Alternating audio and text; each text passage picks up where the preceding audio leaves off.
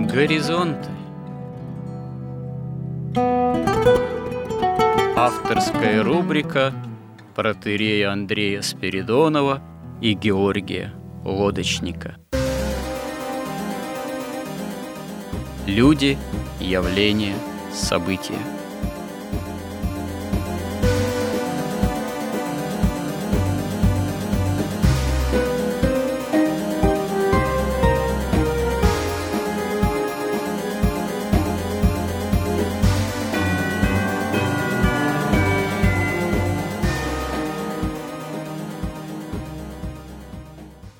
Добрый день, дорогие радиослушатели.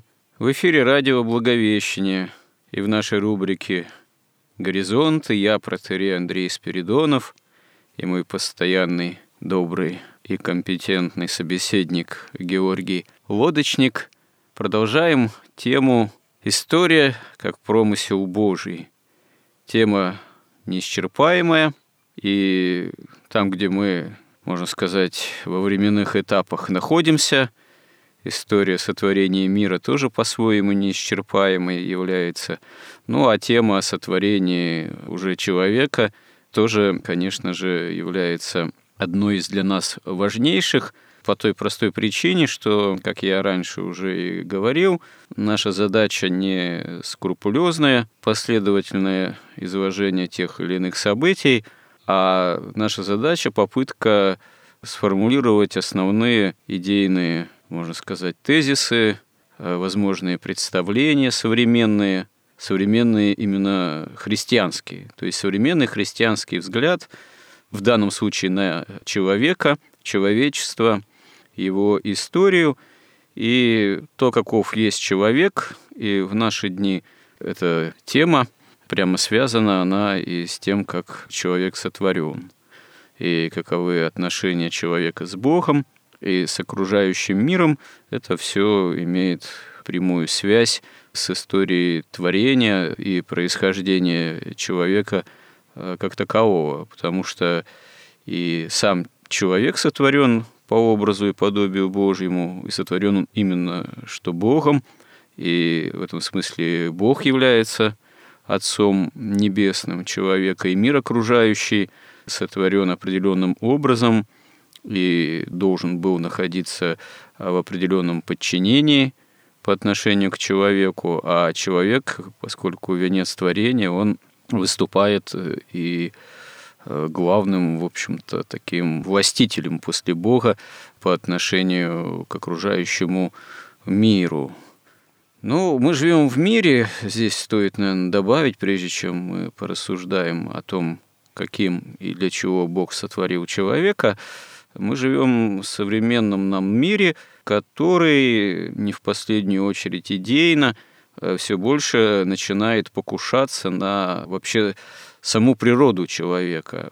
Одной из задач так называемого современного трансгуманизма – об этом мы говорили несколько ранее, и о понятии трансгуманизма, и какую он опасность представляет и будет представлять. Задача современного вот этого вот трансгуманизма – это, в общем-то, переделка человеческой природы. Причем такая кардинальная переделка, которая не просто противоречит замыслу Бога о человеке, но и, в принципе, очевидным и откровенным образом восстает против Творца. Для чего это нужно, каковы цели, мы еще об этом успеем поговорить, дай бог, и, наверное, не один раз. Но, в общем-то, это совершенно такая, можно сказать, очевидная угроза и опасность, которая в последнее время и вообще вот с последними разного рода там событиями, эпидемиями, карантинами, все надвигающейся так называемой цифровизации, а то и чипизации, а вот со всякими этими форс-мажорными мировыми, причем обстоятельствами, там, тем же мировым карантином, как кто-то заметил из современных тоже писателей-публицистов, да, там те или иные карантины, карантинные мероприятия, они случались и раньше в истории, в том числе на территории России, но они никогда не имели вот такой единовременный и глобальный характер, единовременный и мировой характер. Здесь можно добавить, что единовременный мировой характер, который в тех мерах, к которым же он прибегает, имеет тоже достаточно, видимо, неплохо продуманные, единые способы воздействия на человека, как идейные, так и уже вот технические, организационные. И, собственно говоря, становится совершенно очевидным, что за этим как раз-таки тоже кроется и стоит вот эта вот жажда, желание переделки человека как такового. Мало того, что речь идет о, скажем так, возможном смене там, хозяйственного уклада, а некоторые говорят, что это может быть смена даже своего рода культурного кода. Но мы видим, что уже речь идет о том, что может стать возможным то или иное прямое воздействие на психику, статус психофизический, генетический человека. И тут и речь о разного уже заходит рода там вплоть до чипов, не чипов. Но чип это как бы отдельная тема, а то, что Речь идет о весьма возможном таком прямом вмешательстве в природу человека, в его генотип. Это, увы, к сожалению, да, вот становится уже с последними событиями какой-то такой совершеннейшей реальностью и вполне угрожающий тоже. Можно уже чувствовать определенную угрозу в связи с этим. И вот, продолжая разговор о творении мира и о творении человека, мы видим, что Бог творит мир и человека и в определенной последовательности, и в определенной заданности, в хорошем смысле этого слова, и творит согласно именно определенного замысла о человеке и о том, каков человек должен быть, какую жизнедеятельность он должен осуществлять, в том числе и какие даются, видим, определенные заповеди Богом человеку. И это все, в общем-то, определяет возможный образ жизни, угодный Богу человеком же, о чем, собственно говоря, сейчас и попробуем поговорить, что это за вообще такие постоянные, что это за константы, что это за задачи, что это за замысел Божий, и что человеку в этом смысле поручено Э, самим Богом применительно к тому, как человек именно что создан. Ну, не буду сейчас э, цитировать эпизоды вот эти из первой и второй главы книги «Бытия».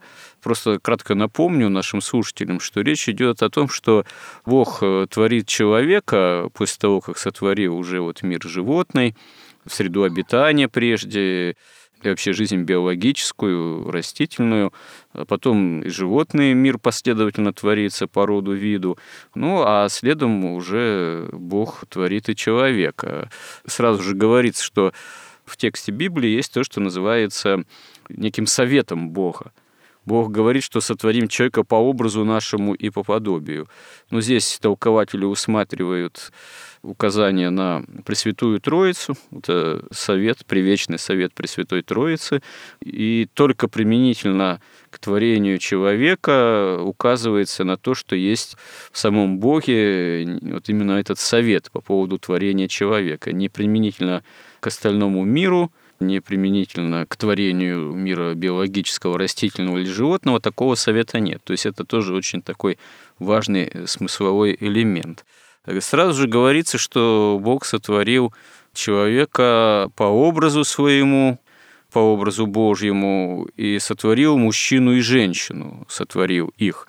И это говорится и в первом эпизоде, в первой книге «Бытия», и более подробным образом потом о творении человека во образе мужчины и женщины тоже говорится. Это, можно сказать, тоже отдельная тема говорится о том, что дал Бог и определенные заповеди. Одна из заповедей – это вот, плодитесь и размножайтесь. Можно еще назвать это заповедью умножения жизни, причем заповедь о том, что надо плодиться и размножаться, дается еще до грехопадения, что тоже немаловажно. И указывается на то, что человек поставляется как владыка над всем живым миром, говорится о том, что он должен обладать и владычествовать над э, другой жизнью, над всеми там, рыбами, зверями и птицами небесными, всяким скотом, и над всей землей. Толкователи тоже указывают, что вот важный момент, что человеку дана власть над землей. Но не говорится о том, что дана власть над всеми планетами, звездами, там, космическим пространством. Видимо, такая власть человеку все-таки не дана. А вот над землей как таковой все-таки дана. Далее, дается человеку в пищу всякая трава, сеющая семя, какая есть на земле, и всякое дерево, ну, то есть пища пока растительная. До грехопадения человеку дана пища растительная. Ну и всем зверям небесным, и всем птицам, и всякому гаду, присмыкающемуся на земле, тоже на тот момент дана пища исключительно растительная. То есть употребление животной пищи нет, ни пока не подразумевается, пролития крови тоже никакого нет. Вот. Здесь же говорится, что Бог увидел, что все, что он создал, хорошо, и на этом значит, день шестой э, заканчивается. Далее сказано, что Бог освящает седьмой день, который он почил от всех своих дел. Ну, здесь толкователь указывает, что шесть дней это Бог активно творил, создавал, в том числе из ничего – и души живые в том числе. А седьмой день Бог перестает, устраняется от активного творения, вот, хотя мы понимаем, что не устраняется от своего промысла. Но, собственно говоря, можно сказать, что вот седьмой день – это уже в том числе и день нашей истории – земной истории. Ну, в нашем случае уже это после грехопадения. Вот грехопадение, к сожалению, еще впереди. Но вот, собственно говоря, в каком-то смысле сам процесс мировой истории, ну, о чем мы говорим, в особенности после грехопадения, э, он э, имеет начало и продолжается уже вот в этот самый э, седьмой день. Ну, здесь же дальше уже во второй главе говорится о среде обитания человека, как рае. Рай выделен все-таки на Земле это вот такая ограда ограждения. Видимо, это такое особо удобное, в собственном смысле безопасное, находящееся в общении с Богом место во всем сотворенном. И там же, собственно говоря, рай орошается рекой, который разделяется в том числе еще на несколько рек. Там же произрастают растения, годные в пищу человеку. Но там же и есть то самое древо познания добра и зла, о котором еще речь у нас тоже будет впереди более подробно, от которого дается заповедь такая испытательная, можно сказать, заповедь испытания, заповедь, имеющая отрицательный характер, о том, что э, не должно вкушать от этого древа, на вот запретительная эта заповедь. Ну, также помимо описания более подробного сотворения еще и женщины, в тексте же повествования священного из ребра Адама, говорится о том, что все животные приведены к человеку, он нарекает им имя. Тоже такой знаковый эпизод в библейском повествовании. Ну вот вроде и все, что вот так вот можно по пунктам э, отметить, наверное, если что-то не забыл. Вот в этих двух основных эпизодах повествования Библии, в первой и второй главе «Бытия», о творении, вот, э, собственно, человека. И вот это самые, наверное, важные такие моменты, эпизоды, пункты в том, как и для чего и с какими способностями сотворил Бог человека. Вот об этом мы и подробно порассуждаем – в том числе применительно к тому, о чем я сказал в начале. Вот, пожалуйста, библейские указания о том, каков человек, как творение Божие. А в современном мире мы видим очень явные попытки переделки самой природы человека. Как вы думаете, Георгий, вот основываясь на этой вот картине творения Богом человека, что мы здесь в особенности, на что мы должны обратить внимание, чтобы подчеркнуть и почему именно вот современный мир э, так восстает на саму Богом сотворенную природу человека, на самого Богом же сотворенного человека как такового. Ну, конечно, это и раньше имело место быть, но, конечно, не э, в такой степени, не с такой технической вооруженностью, как сейчас. Ну, почему современный мир восстает на саму природу человека и хочет избавиться от власти Бога над собой? Но это будет следовать после того, как мы обсудим грехопадение человека. Что это такое и в чем вообще смысл дальнейшей будет мировой истории, как она будет развиваться, что это будут две силы, это будет основной выбор. Это нужно будет человеку царствие небесное, то есть восстановление бывшего совершенства и даже как бы усовершенствование этого совершенства или как бы вечная жизнь, царствие как бы благоденствия на земле – падшего человека в падшем состоянии, в падшей природе. И вот в этом вообще смысл всей мировой истории. И поэтому мы и начали с самого начала, чтобы нам было все понятно, как это все развивается. И поэтому как раз вот эти главы, вот этот шестоднев и дальше вторая глава, они тут играют такую решающую роль. И потом, конечно, само грехопадение – и потому, наверное, нам стоит вот именно по порядку посмотреть и обсудить, что же там происходило. И вот мы видим, что дальше, после того, как мы остановились, день шестой закончился, в текст такой в Библии. «Так совершенны небо и земля, и все воинство их». То есть воинство имеется в виду, что это не просто какой-то хаос, какой-то беспорядок, все, что создано, но все создано в стройной иерархии, как воинство – и небо, и земля. И совершил Бог седьмому дню дела свои, которые он делал, и почил в день седьмый от всех дел своих, которые делал. И благословил Бог день седьмой, и осветил его, ибо вон и почил от всех дел своих, которые Бог творил и созидал. Максим Исповедник формулирует так, что покой – это возвращение Бога в свою божественную природу, не соединенную с творением. То есть Бог возвратился вот в это совершенное свое состояние, но, как вы правильно говорили, Он не оставил совершенно свое творение, но его воля проявляется все время в двух аспектах, мы об этом тоже говорили. Один – это как раз вот как законы природы, безличные, абсолютные, которые нельзя ни умолить, ни о чем упросить, и которые не знают никакого милосердия, они знают только справедливость. Второе – это промысел Божий, то есть Бог участвует в жизни творения, особенно в жизни человека. И те, кто принимают промысел на себя, те, кто говорят Богу, что да, мы падшие, но ты спаси нас по твоей благодати, на того уже распространяется уже не только справедливость, но и милосердие, и как бы вся жизнь его начинает приобретает какое-то определенное строгое прямое направление, хотя оно иногда кажется очень запутанным и непонятным.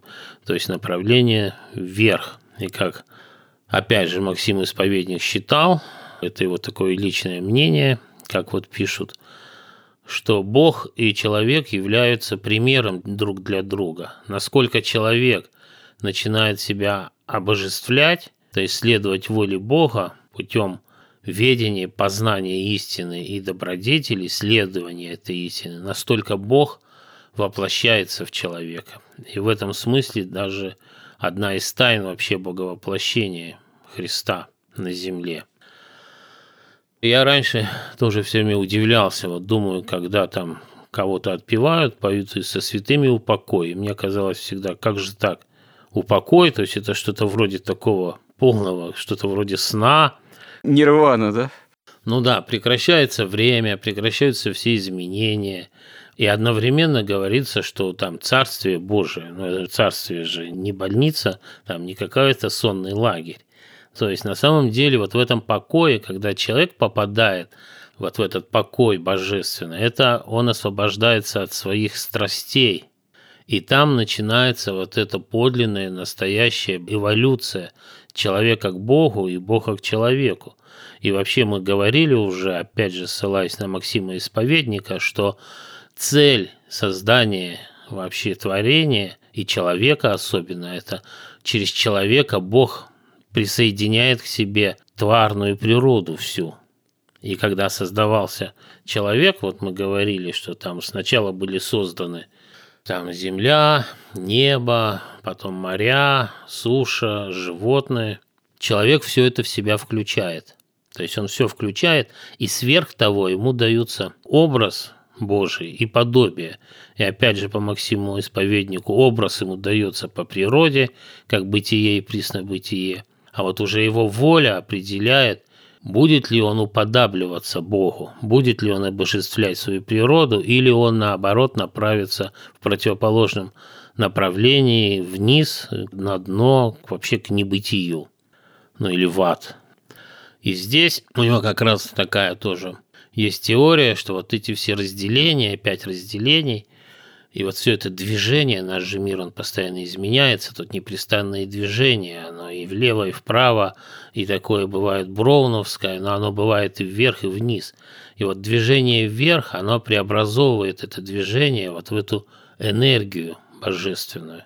Либо он может растратить эту энергию, променяв ее на деньги, там, на власти, на какие-то страсти, обман, там, ну, просто на пьянство, да, и приближаться начнет к аду на грань небытия. Поэтому покой – это не совсем покой. Это наоборот очень активная деятельность, вот уже когда человек идет навстречу Богу, а Бог идет навстречу человеку, и по сути совершается ну, то же самое боговоплощение, ну в каком-то смысле, не, не прямо такое же, но нечто подобное, что и было с Иисусом Христом. И тут еще один вопрос возникает, что ведь Бог уже сказано в первой главе, что Бог сотворил человека, мужчину и женщину, сотворил их. И здесь вдруг начинается повторение всего. Мало того, что повторение, так еще и пишется следующее. Вот происхождение неба и земли при сотворении их в то время, когда Господь Бог создал землю и небо, и всякий полевой кустарник, которого еще не было на земле – и всякую полевую траву, которая еще не росла, ибо Господь Бог не посылал дождя на землю, и не было человека для возделывания земли. Но пар поднимался с земли, орошал все лицо земли. И создал Господь Бог человека из праха земного, и вдунул в лицо его дыхание жизни, и стал человек душою живою. Возникает вопрос, или это просто уже, как сказать, уточнение – того, что сказано в предыдущей главе. Или, как некоторые, в том числе и святые, отцы считают, что в шестой день человек был создан тоже на таком, на неком духовном, очень высоком уровне.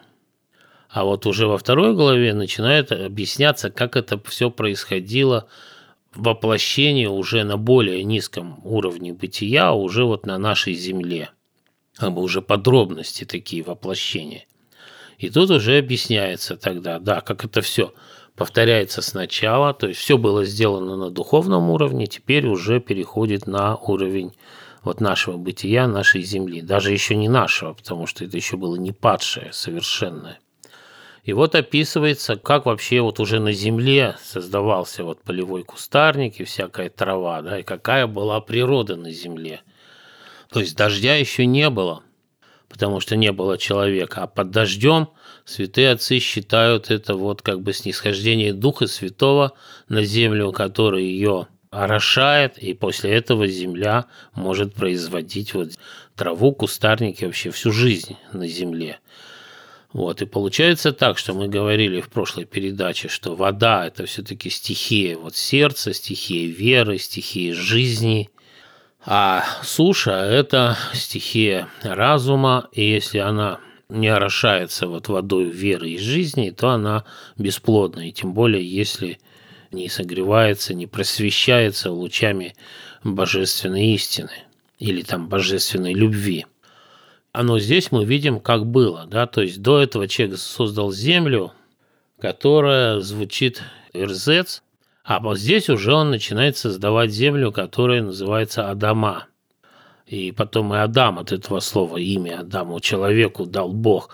И как она начинается? Вот эта земля устраивается. Это как раз то, что пар поднимался от земли, и этот пар орошал всю землю, и он преобразовал вот эту землю Ирзец в землю Адама. То есть она уже начинала пропитываться, орошаться вот этой жизнью, верой, и это уже другая земля.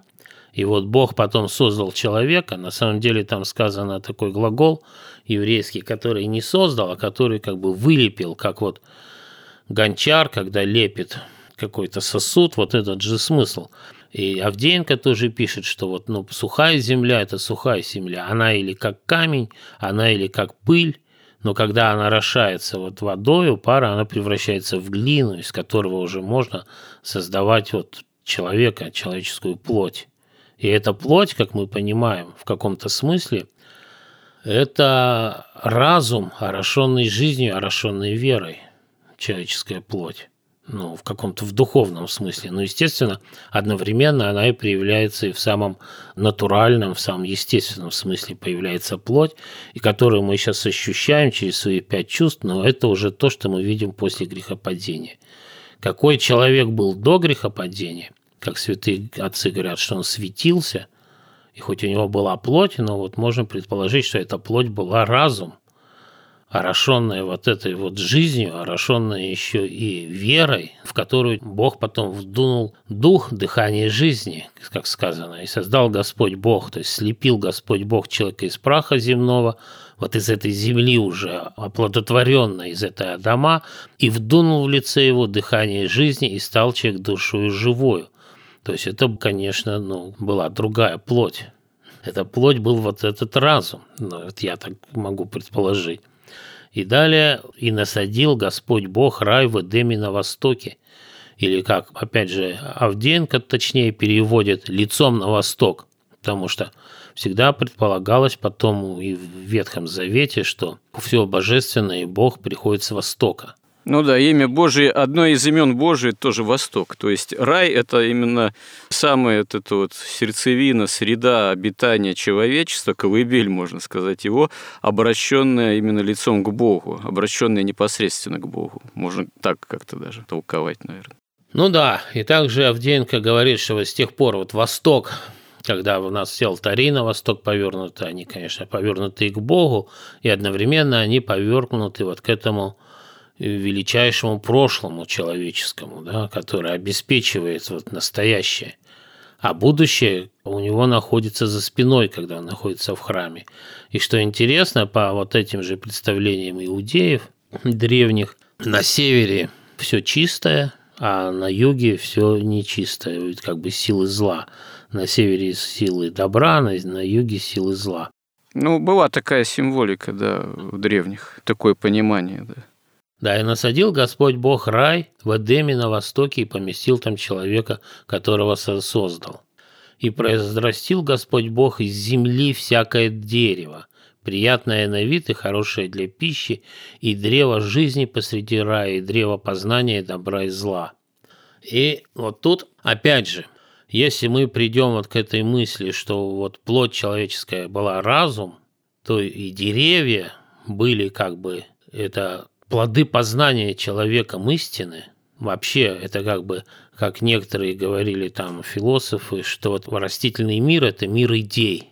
И тогда у нас получается более-менее логично, что оно и приятное на вид, и хорошее для пищи, и древо жизни посреди рая, древо познания добра и зла. То есть, в принципе, эти все деревья – это деревья познания. И одно из них было – дерево познания добра и зла.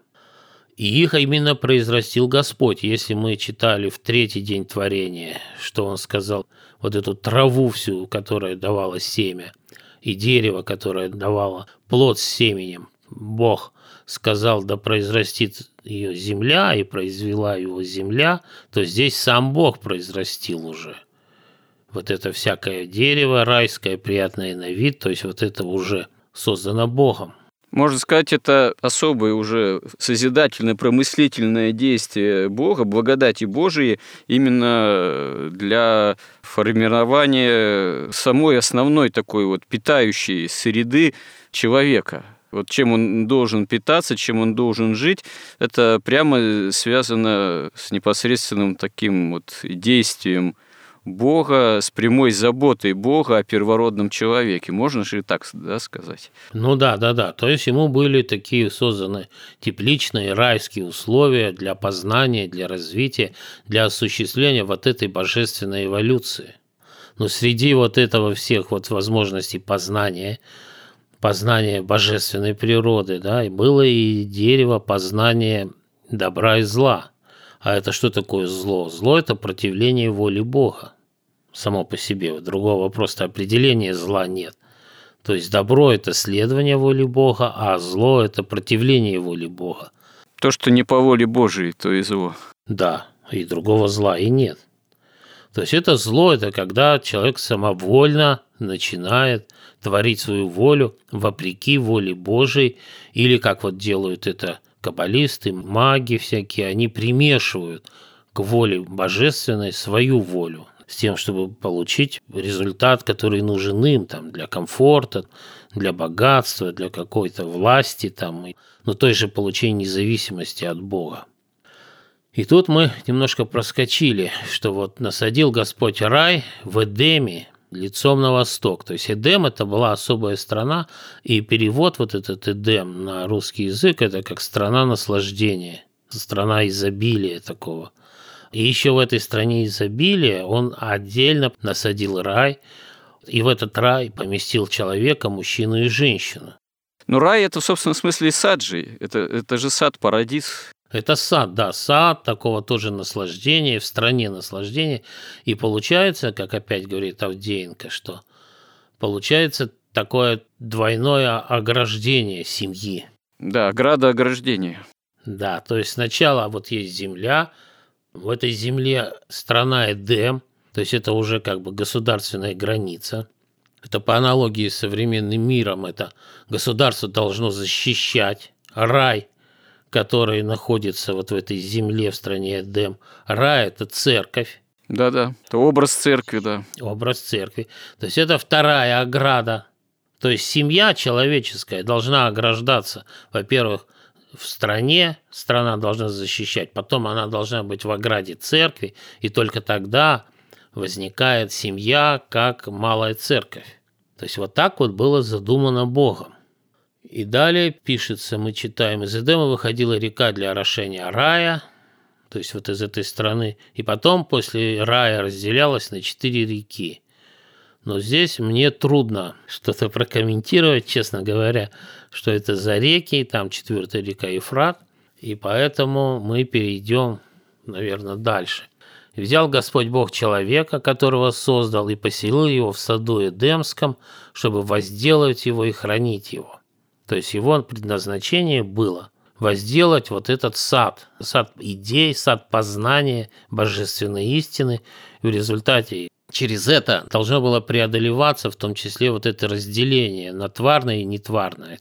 Но прежде всего человек должен был, чтобы это преодолевать, усовершаться в общении с Богом. Ну, то есть усовершаться, можно сказать, в опыте богопознания. И мне тут вспомнилось, что по поводу рек есть у святых отцов толкование, что вообще один из элементов библейской символики – это представление о том, что благодать Божия, она действует таким орошающим образом. То есть, возможно, что Э, указание на вот эти реки, это в каком-то смысле указание на то, что рай был исполнен э, не только таких земных физических материальных благ для питания человека, но он, образ этих рек говорит о том, что был еще райский сад исполнен орошающим действием благодати Божией, то есть что и рай содержал в себе источником самого Бога, именно действующего посредством своей благодати, таким вот э, многообразным тоже и орошающим, и насыщающим, питающим всецело первородного человека. Можно, наверное, образ рек еще к этому вот, упоминание рек отнести.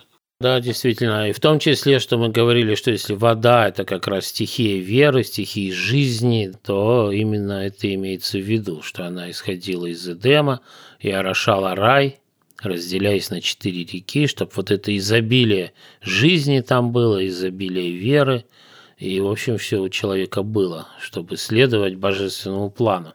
Но у него и была и свобода воли, и эта свобода воли заключалась в том, что можно было проявлять свободу воли в Боге, как писал Бердяев, что у человека есть две свободы. Он писал, что есть свобода выбора между добром и злом и свобода в Боге. Так вот, у него была свобода в Боге.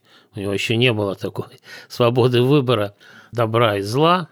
Тут, конечно, очень интересная тема, когда мы перейдем вот к грехопадению. То есть Бог заповедовал человеку, от всякого дерева в саду ты будешь есть, а от дерева познания добра и зла не ешь от него, ибо в день, который ты вкусишь от него, смертью умрешь. То есть, если бы человек вот пользовался своей свободой воли исключительно в согласии с волей Бога, то есть следовал бы пути богопознания, эволюции, вот он бы хранил бы и возделывал сад, и исследовал бы заповеди размножаться, и владеть землею. Что такое владеть землею? Но это владеть как раз всеми своими, в том числе, чувствами и мыслями, всеми своими желаниями, потому что мы уже говорили, что то, что вовне, это отражение того, что внутри человека. Ведь человек, он от неба до земли, и поэтому все, что есть между небом и землей, все есть в человеке. И то, что в человеке, отображается видимым образом и вовне, в котором мире мы живем. И, как говорит и Авдеенко, и святые отцы, что по плану Божьему вот это познание добра и зла должно было происходить под руководством Бога. То есть это и священник Владимир Соколов об этом пишет, что Бог планировал, что под руководством, под управлением Бога человек будет познавать вот это вот добро и зло. И тогда бы он был в полной безопасности. Вот, и поэтому он его предупреждает, что «Ибо в тот день, в который ты вкусишь от него, от дерева познания добра и зла, смертью умрешь». О чем здесь речь? И речь о том, что вот то, что создано Богом, оно совершенно, а то, что совершенно, оно как бы существует естественным образом. Для того, чтобы существовать совершенному, созданному Богом, не нужно особенных усилий. Оно это по природе – бытие и преснобытие, оно принадлежит всему сущему, созданному Богом, совершенному. А зло, зло – это искажение вот этой истины, искажение воли Бога, и оно существовать не может само по себе. Оно может существовать только как искажение вот этой истины. И вот для существования вот этого зла необходимы абсолютно постоянно упорные усилия. Да? Это вот как если взять вот пример тоже приводится классический. Вот есть озеро, оно чистое, поверхность гладкая, спокойная, все ясное. И вот если ты кинул в него камень, появились волны. Но если ты не будешь кидать следующий камень, волны сгладятся и снова наступит вот это совершенное состояние. И чтобы было вот это зло, нужно постоянно бросать в озеро камни, то есть нужны постоянные усилия. Но при этом вот это зло также сравнивается с болезнью. То есть не существует болезни самой по себе без здорового человека. То есть болезнь – это искажение здоровья, это умаление здоровья. И болезнь, она может кончиться двумя путями. Либо очищением от болезни, выздоровлением, либо смертью.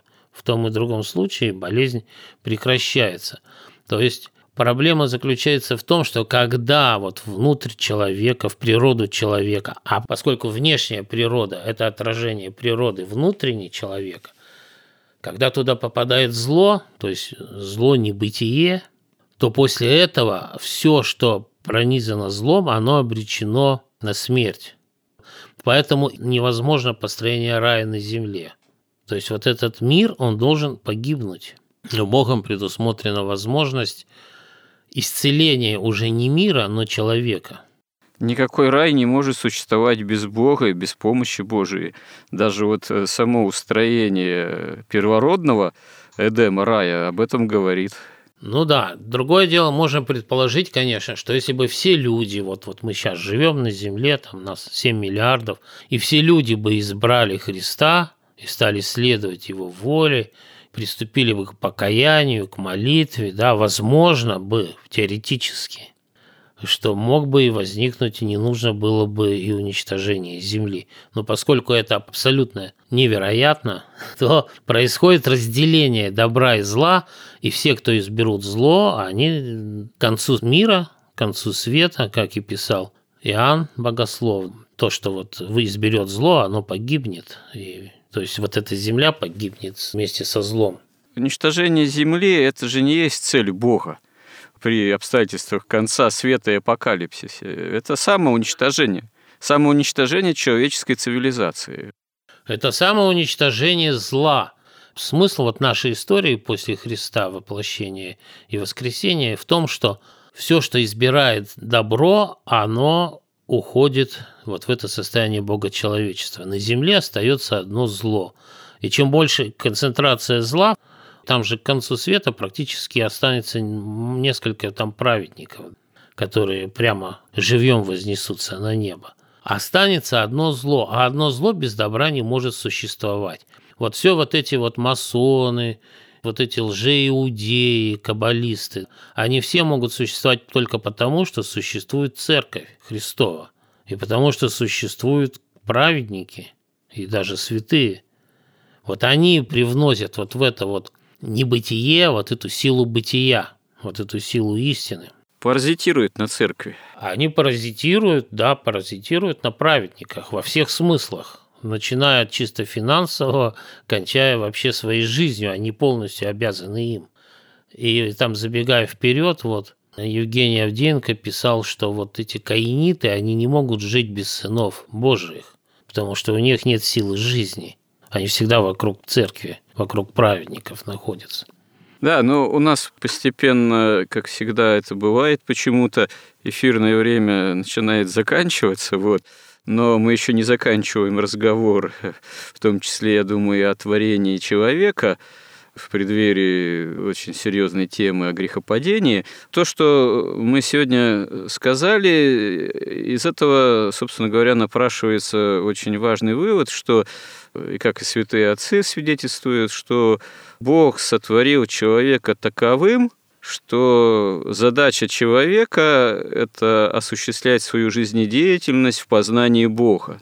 То есть Бог создал человека способным познанию Бога, и, собственно говоря, полнота вечной жизни, развитие человека как вечного существа, возможно, не в самозамкнутой обособленности человека от Бога, не в последнюю очередь, а именно только в общении с Богом. То есть человек действительно бессмертен, и бессмертие для него благо тогда, когда общение с Богом не утрачивается. Мало того, Вторая с этим тоже очень важная такая, что ли, постоянная константа, второй важный божественный закон. Бог создал человека таким, что человек имеет такую природу, которую будет способен воспринять сам Бог. И это именно одна из тайн того, что сказано, что сотворим по образу и подобию человека, по образу нашему, вот говорит Бог. Как раз в этом тоже и заключается, как святые отцы указывает. Человек, человеческая природа такова, что Бог ее в дальнейшем будет способен воспринять, то есть воплотиться. И это такой фундаментальный тоже закон – того, что спасение человека потом в перспективе вечности уже после грехопадения по действию божественной жертвенной любви, благодаря боговоплощению, будет возможно. И мы действительно уже живем в такой момент мировой истории, когда это 2000 лет как осуществилось. Это, конечно, не единственные важные выводы, которые следуют из разговора о творении человека – в процессе шестоднева, но, может быть, одни из самых важных. Что вы в завершение здесь бы еще добавили?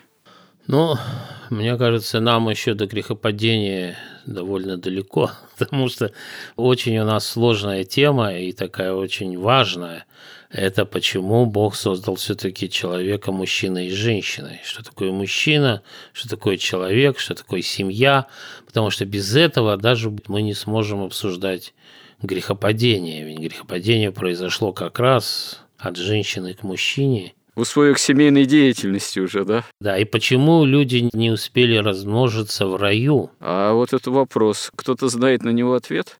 Нет, ну ответ тут как бы несколько даже очевиден, потому что сатана, он не мог допустить рождения людей, то есть он искушал до того, потому что иначе тут ему надо было искусить одну Еву, а если были другие люди – кто-то мог бы избрать и жизнь в раю.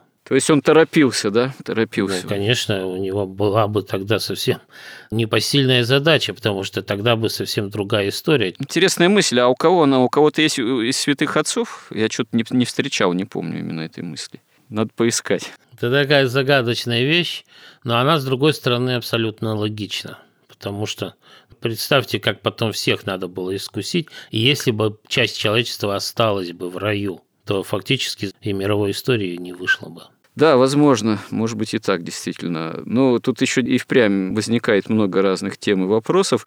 Но тогда с Божьей помощью, если Бог даст, продолжим об этом говорить в следующих сюжетах наших горизонтов. Храни Господь. Горизонт на радио Благовещение.